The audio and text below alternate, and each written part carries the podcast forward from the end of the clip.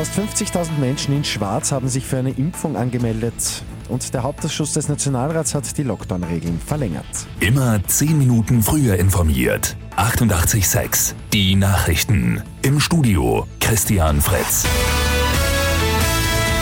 Großen Zuspruch für die Corona-Impfungen gibt es im Tiroler Bezirk Schwarz. Bis gestern Abend war die Anmeldung dafür offen für alle Einwohnerinnen und Einwohner ab 16 Jahren.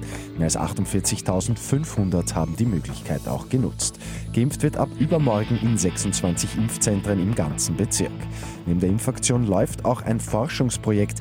Es geht um die Eindämmung der Coronavirus-Variante, die zuerst in Südafrika nachgewiesen worden ist.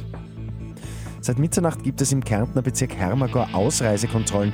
Wer ausreisen will, braucht ein negatives Testergebnis oder ein Attest über eine Corona-Erkrankung in den letzten sechs Monaten.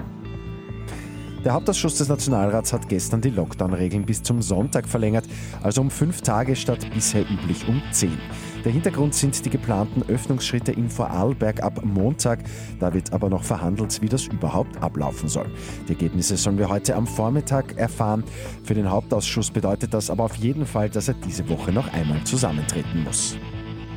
Und in Pyra in Niederösterreich kommt eine neue Hundespielwiese. Die gute Nachricht zum Schluss. Im Ortsteil Heuberg soll die neue Auslaufzone entstehen. Die Hunde dürfen dort dann auch ohne Leine spielen.